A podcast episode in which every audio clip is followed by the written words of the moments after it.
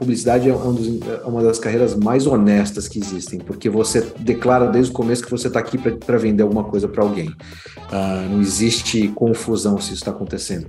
Aos poucos e com algumas tecnologias, uh, acho que a gravidade puxou para coisas que, me, que, que não me interessam tanto, que é, antes você trabalhava na arte da persuasão e hoje tem muitos aspectos que acabam puxando para a arte da manipulação. Você sabe exatamente onde a pessoa vai estar e o que vai fazer ela clicar e por aí vai. Este é o programa Mid Marketing do UOL. Toda semana, uma nova entrevista sobre comunicação, propaganda, carreira e negócios. As pessoas não querem mais ser interrompidas pela publicidade. Então, como criar campanhas que façam com que o consumidor se sinta parte da marca? E como criar nessa nova publicidade com a audiência super fragmentada? Eu sou Renato Pesotti e nessa semana a gente recebe o Ícaro Doria, que é co-presidente e chefe da área de criação da agência DM9. Tudo bem, Ícaro? Muito obrigado pela presença, é um super prazer te receber aqui hoje. Tudo bom, Renato? Faz tempo que a gente não se encontra ao vivo. Vamos falar da, desse retorno da DM9, né? Durante anos, a DM9 foi uma das principais agências de publicidade do Brasil, né? Mas ela fechou as portas no final de 2018. Quase quatro anos depois, o Grupo ABC decidiu relançar a marca. Queria que você me contasse como foi esse relançamento e, para um criativo, qual a responsabilidade de estar à frente de uma marca tão importante do nosso mercado. Lógico. Olha, Renato, eu, eu acho que o, eu vou ser um pouco poético aqui. Eu acho que a DM9 nunca fechou, porque a DM9 está de fato no coração e na cabeça dos brasileiros, com os trabalhos que foram criados para marcas tão importantes. Desde coisas mais antigas, como Pipoca e Guaraná, até as coisas mais recentes, uh, que foram feitas na agência para Walmart, para todos tantos clientes grandes. É, então, na verdade, eu, eu, considero que a DM9 nunca, nunca fechou as portas, porque na cabeça das pessoas continuava presente. Na cabeça, se não me engano, teve um, um, uma conversa com, com CMOs, com, com pessoas de marketing no Brasil, e a DM9 era a terceira agência mais lembrada, independente de não estar operando nos últimos uh, três anos, quatro anos.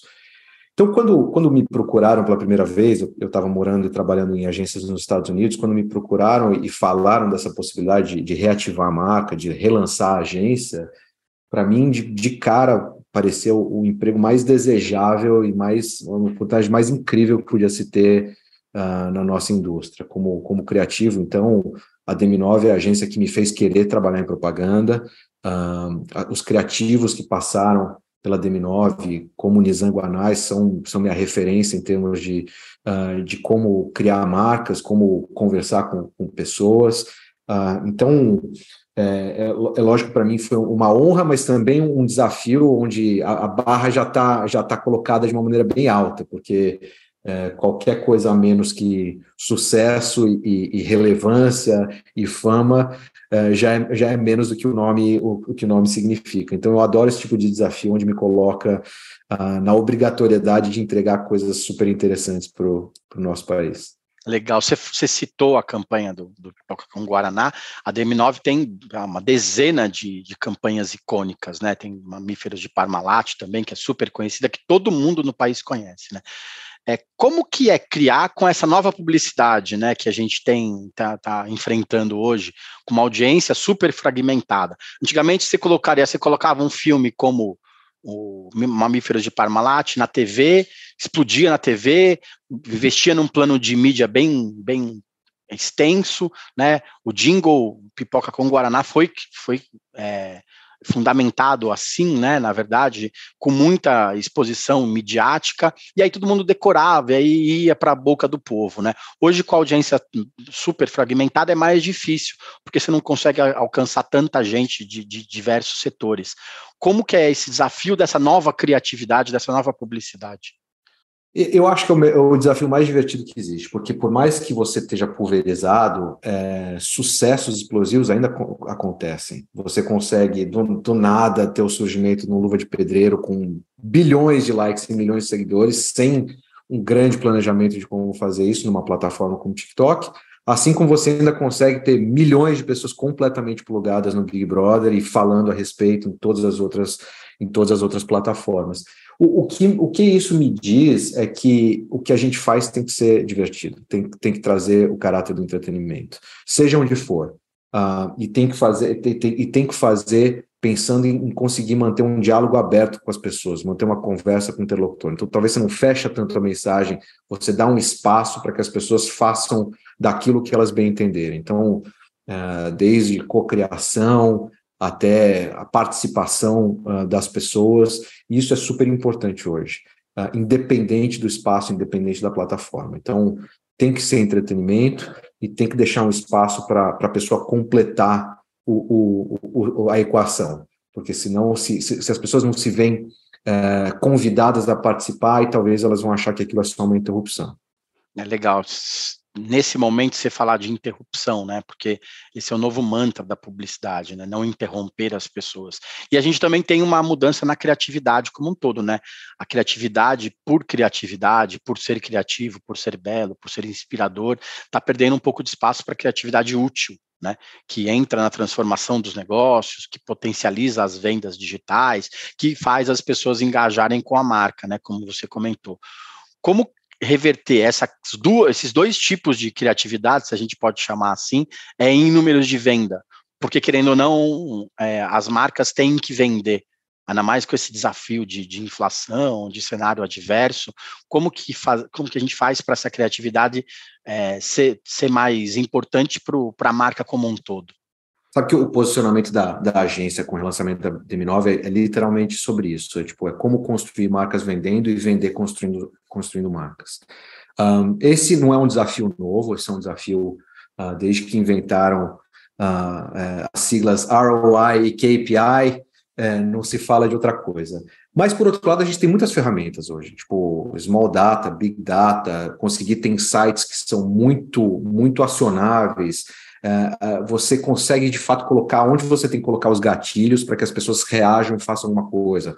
É, o, o, a jornada do consumidor, que antes era um funil, hoje já não existe, porque em qualquer momento você pode pegar o telefone e, e fazer uma compra. Então, o que eu vejo com relação a tudo isso por mais que, que seja assustador e seja muito para se levar em consideração, também é um convite para achar maneiras interessantes de hackear como as pessoas usam, uh, conduzem a vida delas para poder ter essas conversas e para poder eh, fazer com que elas participem também de novo do processo e, e consigam, e consigam transformar o, o dólar, o real no investimento, no dólar, no real da, do, do, consumo, se isso tiver a ver com, com as pessoas que a gente está falando. É, por outro lado, também, eu acho que a gente tem o aspecto de, das tecnologias que permitam que, que a gente seja mais ágil e, e, altere as ideias de acordo com a resposta das pessoas. Uh, isso antigamente era muito difícil, você criava uma coisa, podia no máximo fazer uma pesquisa, ver o que funciona melhor e acabava aí.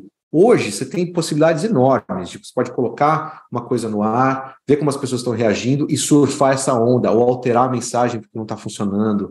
Então, por mais que a gente tenha fragmentação, a gente também tem ferramentas que possibilitam coisas muito mágicas. É, o eco moliterno da, da Accenture ele sempre bate na tecla do que o, a coisa mais importante hoje das pessoas é a primeira tela do celular, né? As marcas, durante, durante um tempo, é, se discutia a importância da marca, principalmente de varejo, ter um aplicativo próprio, porque ia usar a memória do celular tal. Hoje em dia já não existe mais isso, né? É, a briga com o mobile sendo mais acessado do que o desktop é pelo espaço na tela do do celular das pessoas, né?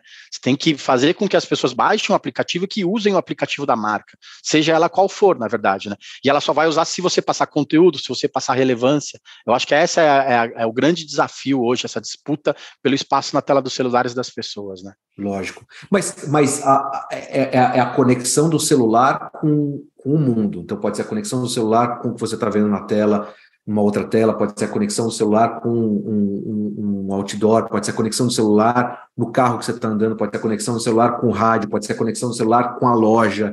Então, vai, vai além da conexão do celular, porque uh, a gente não pode imaginar a pessoa sentada no quarto dela com o celular fazendo scroll e isso ser suficiente. É, existem N maneiras de ativar essa relação e que seja interativa e que seja próxima e que seja personalizada em qualquer lugar que você vá, né? Também a gente não pode esquecer que a gente gosta de coisas que a gente já gostava 30, 40 anos atrás e continua gostando. Tipo, Então, em São Paulo, de vez em quando vai ao shopping, é, é divertido, é gostoso entrar numa loja que tem uma puta experiência, andar na Oscar Freire, andar em lugares que, que te preparam para essa experiência, é muito enriquecedor. Eu acho que isso também abriu outras possibilidades para o ponto de venda. Como a gente transforma aquele lugar numa, numa, numa experiência que é incomparável de se ter no, no, telefone celular também. Então, abriu competições muito saudáveis que beneficiam as pessoas, porque o, o, nível de experiência é incrível. A gente acabou de lançar uma loja do Burger King com uma experiência do Bob Esponja, tipo fila dando volta ao quarteirão, porque eles queriam viver aquilo.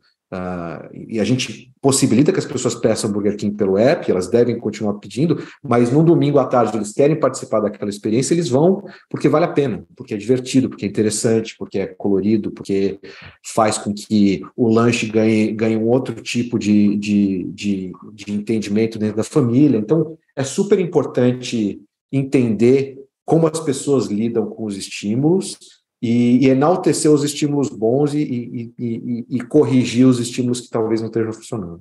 É um problema, de repente, da agência como um todo, ou do marketing do cliente, só olhar para o digital, né? Porque a, a, como a gente ficou nessa questão do consumidor online, a, o mundo pós-pandemia, a gente ficou batendo muito na tecla do digital, e de repente a gente vai ficar só no mundo digital e não vai olhar lá fora, né? Vai olhar o mundo lá fora e ainda ver aquela pecinha que é importante, né? Do outro lado da, da campanha, que é o consumidor, né? Para mim, o que a gente tem agora é o digital como, uh, como ferramenta do pessoal. É só isso. Como a minha experiência vai ser incrível e como as ferramentas que, que eu carrego comigo vão fazer com que a minha experiência seja incrível. Então, a gente tem que parar de falar digital e, e falar muito do pessoal. É isso. O que, que, é, o que, que é divertido para o Renato? O que, que é negócio legal de fazer para o Renato? O que, que é o tipo de coisa que você quer encontrar quando você vai em algum lugar, uh, o que, que é comprar um carro para o Renato e depois ir jantar para o Renato. Isso é que é importante hoje. Tipo, esquece digital, esquece uh, nomear a relação das pessoas com coisas ou com serviços pautado ou numa tecnologia ou numa plataforma. Uh, hoje, tudo isso serve para que o pessoal seja, seja elevado um nível que antes a gente não conseguia. Legal. Você ficou mais de 10 anos nos Estados Unidos, né? Você voltou agora para o Brasil para essa missão, se a gente pode chamar assim, de reativar a DM9. Como que foi seu tempo lá, né? Você participou de lançamentos de agências aqui no Brasil também, mesmo estando lá. Que mais Isso. diferente você encarou nesse tempo e que pode ainda trazer coisas para cá, porque a gente acha que, ah, não, hoje o mundo é todo unido pelo digital, tal, mas tem diferenças e tem semelhanças do, dos mercados que podem te ajudar a fazer coisas diferentes e, e bacanas por aqui também, né? É, é, é eu passei 17 anos uh, nos Estados Unidos, é, tive um intervalo desse período, então foram dois períodos de oito anos e meio, é, isso 17, né? Dá, matemática boa. É, eu, eu passei um período de cinco anos entre esses dois períodos fora, uh, quando eu vim para o Brasil para abrir a Wyden Kennedy. Uh, então, abri a Wyden, passei os primeiros cinco anos e voltei para os Estados Unidos para tocar a DDB em Nova York, um, que é uma agência super icônica nos Estados Unidos, e, enfim, depois dos oito anos mais recentes, voltei para reabrir a DM9. A, a, a grande diferença entre entre os mercados americano e brasileiro é que no Brasil a gente é muito execucional. A gente fala de execução tática muito rápida. Nos Estados Unidos fala-se muito da, da, da, big idea, da grande ideia, da parte estratégica, do porquê, de qual o objetivo estratégico daquela ideia, e depois traz para baixo. Então lá é de cima para baixo e aqui é quase de baixo para cima. Como a gente constrói uma ideia tática que vai ativar as pessoas, as pessoas vão se engajar e aí depois tenta justificar ou encontrar a conexão com a estratégia da, do produto, da marca, do, do serviço e crescer essa pirâmide. Uh, então, essas diferenças são cruciais. Por outro lado, a nossa prática e a nossa criatividade em criar ativações uh, faz com que as mentes criativas do, dos brasileiros que trabalharam em propaganda no Brasil e, e muitas vezes saíram do, do, país tenham a mente muito exercitada para ter ideias que vão engajar as pessoas. Então, quando você consegue colocar os dois lados, o ponto estratégico de uma grande ideia que vai virar um, um guarda-chuva, uma pirâmide, e a energia que o brasileiro traz para ativações, ideias táticas que vão, que vão de fato uh, deixar as pessoas uh, interessadas, é uma combinação excelente. Um ponto que eu sempre trago Esse ano no Festival de Cannes de Publicidade, se não me engano, foram 803 leões entregues, ou 820 leões entregues, dos quais 610 tiveram participação de, de brasileiros, sejam criativos, sejam planejamento, sejam produtoras. Então, é, essa capacidade mental de, de ter tantas ideias tão rápido e aprender como levantar elas e, e, de fato engajar com as pessoas é um diferencial do mercado brasileiro, é um diferencial do, dos, dos, uh, uh, dos, profissionais brasileiros, que hoje é procurado pelo mundo inteiro. Então, você encontra desde o, o CEO da agência que ganhou o Grand Prix de Outdoor no Catar, até o diretor de arte que ganhou um leão de bronze em, em Kansas City. É, é, é a, presença, a presença do, do cérebro super bem exercitado brasileiro é, é hoje é, é, global. Você falou do, do mercado norte-americano, que às vezes pensa mais em estratégia, né? Talvez eles fossem mais estratégicos e menos execucionais, porque eles não lidavam com a inflação. Né? A gente vê que tem muito é, publicitário mesmo, até sendo usado, muito case publicitário brasileiro sendo usado como benchmark nos Estados Unidos agora, porque nós vivemos com os problemas há muito tempo, né? E eles estão meio que assustados com a inflação, né? Você acha que talvez a gente tenha mais oportunidade de, de parecer com eles agora? Olha, Renato, eu, eu acho que o, que o que nos fez uh, tão pro, prolíficos como criativos e como agências tão poderosas é que a gente sempre viveu uh, na crise. Então, crise faz com que você tenha que achar maneiras interessantes, eficazes, rápidas, uh, execucionáveis, uh, lidando com as adversidades de, de um, um, país sempre em ebulição, uma economia vezes, muitas vezes instável. Então, preparou a gente para lidar bem com, com, com instabilidade e preparou tanto empresas quanto agências a se estruturarem de uma maneira enxuta e, e super, super eficaz. Até a maneira como as relações às vezes são remuneradas é, é, é muito diferente uh, do que acontece nos Estados Unidos. Então, a, a efetividade das agências brasileiras e, e, da relação com os clientes é muito alta. Uh, então, quando eu olho nos Estados Unidos hoje, não só nos Estados Unidos, como qualquer mercado que tem grande escala, todo mundo tem que olhar para o modelo brasileiro e entender que é possível sim criar propaganda de altíssimo impacto e efetividade com muito mais rapidez, com muito mais energia, uh, às vezes com menos pessoas envolvidas. Eu não tô, eu não estou celebrando isso. Eu acho importante que muitas pessoas são empregadas pelo uh, pela, pelo segmento de, de agências de propaganda nos Estados Unidos. Não quero que isso diminua. Uh, eu acho que as agências no Brasil podiam ter um pouco mais de de, de, de respiro financeiro para poder, às vezes, ter equipes maiores, mas a gente foi treinado a, a, a performar de uma maneira muito mais enxuta e muito mais ágil. É aquela coisa, né? Se não, se não deu certo, tudo dá certo no final, não tem jeito. Né? Exato. Né? A gente vai para o intervalo, daqui a pouco a gente volta para falar um pouco mais sobre como as marcas precisam aproveitar ainda mais a, a presença dos influenciadores, dos criadores de conteúdo nas campanhas. A gente volta já já. O podcast UOL Investiga, A Vida Secreta de Jair, mostrou o envolvimento direto do presidente da República, Jair Bolsonaro, num esquema ilegal de rachadinha. Agora, na segunda temporada, o esquema é outro. Eu sou Juliana Dalpiva e vou contar para você sobre as relações que o Bolsonaro e os filhos construíram com esses policiais que entraram para o crime. Não se pode estigmatizar a milícia, em especial os policiais que estão envolvidos nesse novo tipo aí de policiamento, vamos dizer assim. E vou trazer um quadro geral de quem o clã premiou com medalhas e emoções ao longo de 20 anos. Spoiler: essa lista tem PMs acusados de corrupção, lavagem de dinheiro e homicídio. Você pode ouvir o podcast UOL Investiga Polícia Bandida e o Clã Bolsonaro no UOL, no YouTube e em todas as plataformas de podcast. Voltamos. Essa semana a gente recebe o Ícaro Dora, que é co-presidente e CCO da DM9.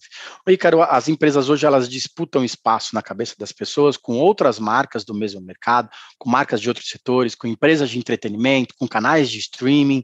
É, é um furacão na cabeça das pessoas, né? Como fazer com que o consumidor lembre da sua marca, da marca que você está vendendo no começo, no, no momento da compra? Olha, primeiro, ah, com entretenimento Segundo, tendo tudo isso na cabeça. E terceiro, se lembrando que de fato, de fato, de fato mesmo, você não está concorrendo com tudo isso em relações comerciais, você está concorrendo com, com, com, todos esses estímulos é, no aspecto de atenção. Então, uh, existem vários lugares onde você pode encantar e, e, persuadir pessoas que não necessariamente estão relacionadas a uma tela uh, ou, ou, um momento em que, de fato, fica muito difícil de competir.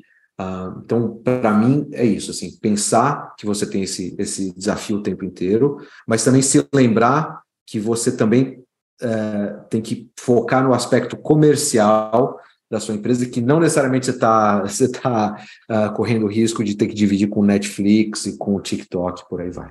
Uh, então, Acho que o tema de hoje muito é, é, as possibilidades que a gente tem, que podem ser assustadoras, por um lado, mas podem ser uma série de ferramentas incrivelmente estimulantes para a gente trabalhar.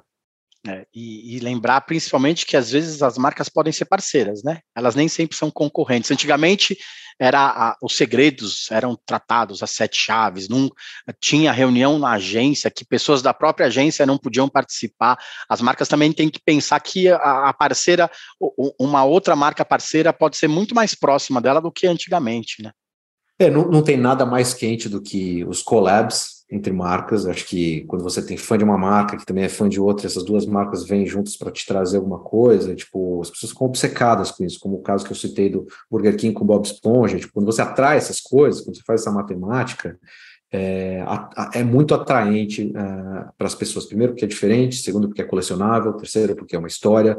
É, então, é, é, é, é muito divertido ver uh, o quanto as pessoas se engajam com, com, colaborações, e também tipo, o aspecto de que você pode uh, trabalhar com influenciadores, com pessoas que têm uma história própria e que trazem sua própria audiência com relação a, a certo tópico. Então, como usar essas pessoas para uh, para completar uh, essa equação mais uma vez, trazendo, trazendo influenciadores para estimular conversas.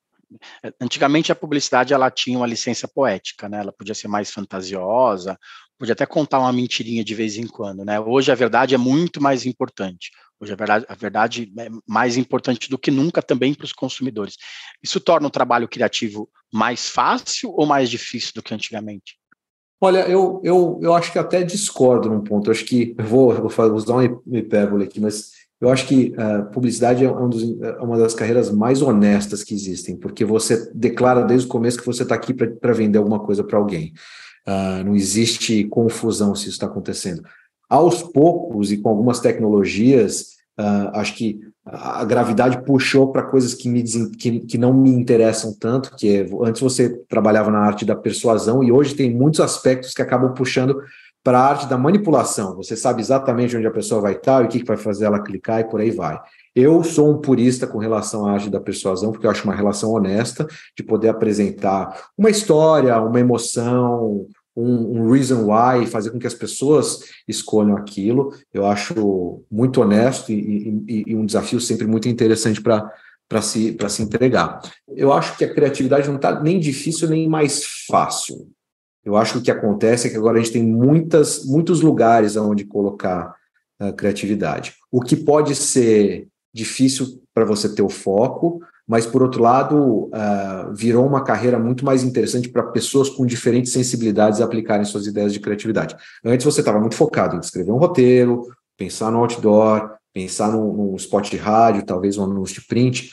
Hoje, qualquer coisa pode virar uma ideia. Outro dia eu vi uma ideia que, que era criar uma nuvem para uma marca de bebida, então qualquer coisa pode ser isso. O que é muito legal é o fato de que possibilita pessoas mais diversas, com sensibilidades mais diversas, apliquem, apliquem sua, sua visão, sua criatividade. Uh, por outro lado, quem estava acostumado a focar em duas ou três coisas, ou teve que aprender a lidar com essas outras coisas, ou acabou se especializando nessas duas ou três coisas, que também tem espaço ainda para acontecer. Tem espaço para todo mundo, né? Como você já comentou, todas as estratégias de marketing é, elas passam por parcerias com influenciadores, com criadores de conteúdo, né? É, uhum. alguns deles, inclusive, deles são, inclusive, são publicitários. É como que, que as marcas devem tomar cuidado nesse momento, né? A gente vive um, um, um panorama de polarização no país. Qualquer Sim. deslize de uma pessoa que está ali hum, no dia a dia, que pode cometer erros, pode até respingar na reputação de uma marca. como que, que as agências ajudam os, as marcas a tomarem cuidado com esse, com, essa, com essas parcerias e a indicar os melhores caminhos?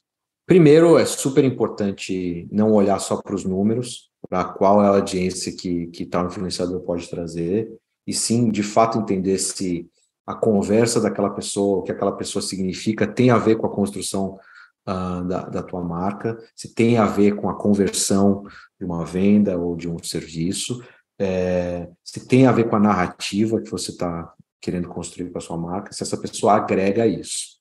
É, se é, é, sim, sim, sim, quando os deslizes acontecem, é, de fato é, é, caso a caso. Os deslizes podem acontecer e te colocar de um lado onde você fala assim, puta, como sua marca, eu quero estar daquele lado, apesar de ter sido um deslize, não, não ensaiado, eu concordo com a posição daquela pessoa, eu quero estar desse lado, eu quero defender o que, o que ele falou. Às vezes acontece sendo coisas escandalosas, e aí você de fato tem que se, se distanciar. É, eu, eu acho que as coisas acabam respingando sobre as marcas, mas quando de fato elas falam assim, não, é isso mesmo, a gente concorda com, com o que esse influenciador falou. Um, é, tem um, um, um, quote do, do Bill Bernbach, que é o fundador da DDB, um dos fundadores da publicidade criativa, que ele fala que é, tem pessoas que vão ser é, pela sua marca, tem pessoas que vão ser contra a sua marca. E isso está tudo bem. O problema é quando as pessoas não são nem a favor nem contra a sua marca, porque aí você entra no ostracismo e ninguém se importa com a sua existência. É melhor encontrar uma posição estabelecer a posição e, e bater o pé com essa posição e viver com as pessoas que, que gostam de você por causa disso, do que tentar não se comprometer com ninguém e aí de fato ninguém tem paixão por você. E por que você acha que tem tanta marca em cima do muro que a gente vive essa polarização hoje no país e as marcas preferem não se posicionar? Porque às vezes não dá para controlar, porque às vezes é, as pessoas não se sentem bem com o fato de que elas não vão estar no controle. Porque às vezes são temas que de fato não são o lugar onde uma marca tem que se manifestar. Ou, se são, é, fica difícil de dentro da marca você conciliar as opiniões das pessoas que trabalham nessa marca, porque também existe isso, né? Você quer que a marca represente uma coisa, mas não necessariamente todo mundo que trabalha nesse, nessa empresa acredita nisso. Você não quer isolar essas pessoas, não quer uh, colocar essas pessoas e dizer que elas não são bem-vindas ali. A não que, lógico, seja um, um caso extremo de, uh, de valores muito inconciliáveis com a vida em comunidade. É, mas acho que é importante isso, entender? Tipo, num, num, país democrático, dentro de uma democracia, por mais que você não concorde com, com um ponto de vista, se de fato, se não for um negócio extremo, você tem que aceitar que tudo bem existir. Então, é, é, é com, é com essa, são com essas pe, é, peças no xadrez que a gente precisa lidar. E, e, de fato, eu acho que não existe um manual de caso aconteça isso, faça aquilo. As, as coisas têm que ser avaliadas no tempo real e, de fato, que, o, o, que foi dito e, e, quais são as reações e que tipo de, de, de, de, de posição tem que ser colocada. Legal. Você falou da, da questão das marcas serem relevantes para os usuários, né? Hoje a gente também vê um, um, uma valorização muito grande no, no, no, conteúdo criado pelo próprio consumidor, né? Pelo próprio usuário, né? Que hoje que isso brilha aos olhos de, de qualquer marca hoje. É, o des, grande desafio é criar campanhas que façam com que o consumidor intera, faça essa interação com a marca, né? O consumidor hoje tem que se sentir parte da marca, isso talvez ganhe o jogo no, no resultado final? Sim, não e talvez. Resolvido. Renato, é, é, é, por falar em cima do muro, né? Não, é, é, depende, acho que depende do desafio e depende da marca. É, existem alguns tipos de marca que eu acho que são super interessantes quando você faz as distinções. Por exemplo, existem marcas que são exatamente a, a última experiência que você teve com aquela marca. Então, você voa de é, Latam. Se o voo foi bom, Latam é ótimo. Se o voo foi ruim, Latam é um lixo. É, é, é, a última experiência que você teve com a marca que vai definir na tua cabeça o que, que ela representa para você. Então, se você tem uma sucessão de, de relações ruins, de três voos que se atrasaram, talvez na tua cabeça, tipo, nossa, nunca mais, não quero nem saber. Se mandar um e-mail, eu vou mandar para casa do capeta. É, por outro lado, existem marcas que que, que vivem na área do amor é, com as pessoas, independente da, da última experiência, tá? Então, é, eu sempre uso o, o, exemplo do, do festival do Coachella. Coachella como marca, assim, é incrível. Pô, esse ano não foi tão legal, puta, as atrações não foram... Pois, puta, eu adoro Coachella. é, é uma marca que, meu, eu me reflito, me reflete, tipo, eu, eu espero todo ano para aquele momento. Mas esse ano o show foi mais ou menos, os shows não foram tão legais, tinha fila no banheiro, mas nosso Coachella é o máximo. Então, você tem que entender quem você é, o que, que você consegue fazer e, e agir com isso. Esse, esse autoconhecimento, para mim, é, é, é, é, o aspecto mais fundamental em qualquer, em qualquer aspecto da, da área de marketing publicidade. É, é o autoconhecimento, é entender quem você é, como você tem que se colocar, como as pessoas reagem a você. Uh, é difícil ter autoconhecimento, mas eu acho fundamental. É, é legal você comentar isso, porque às vezes as pessoas amam tanto uma marca que elas não compram produtos daquela marca. Você pega um tênis, que às vezes você vai comprar um outro produto que é parecido, o valor é parecido também, mas você acaba comprando de outra marca. Mas tem aquela marca X que você é apaixonado, né? E você defende, mas você me, nunca compra daquela marca e não tem explicação cabível para aquilo também, né? 100%, 100%. É, a gente viu que muitas empresas tentaram é, ficar mais próximas das comunidades durante a pandemia. Você acha que as empresas vão ser mesmo mais empáticas daqui para frente?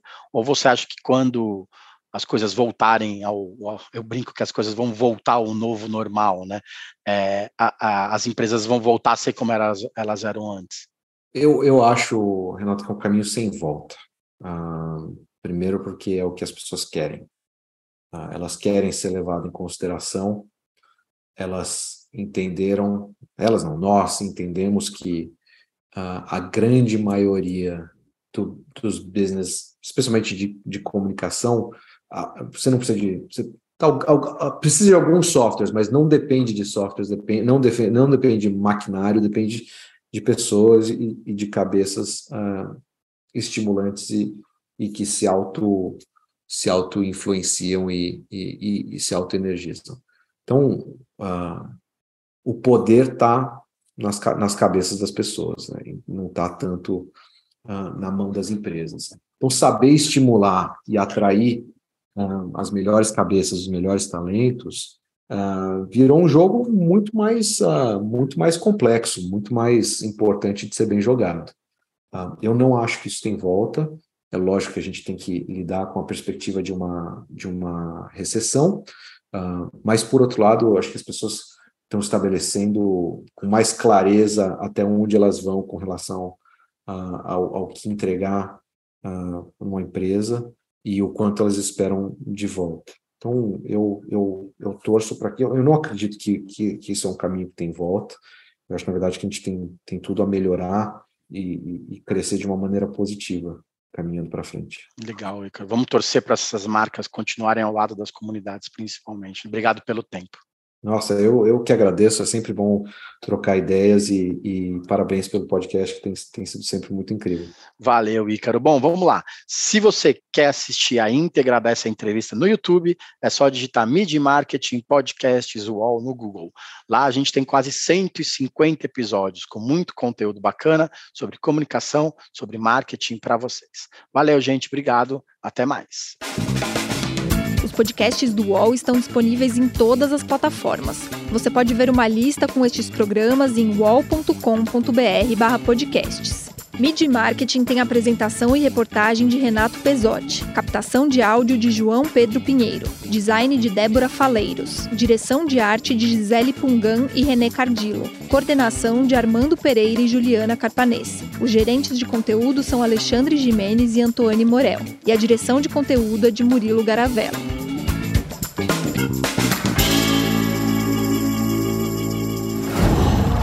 Qual?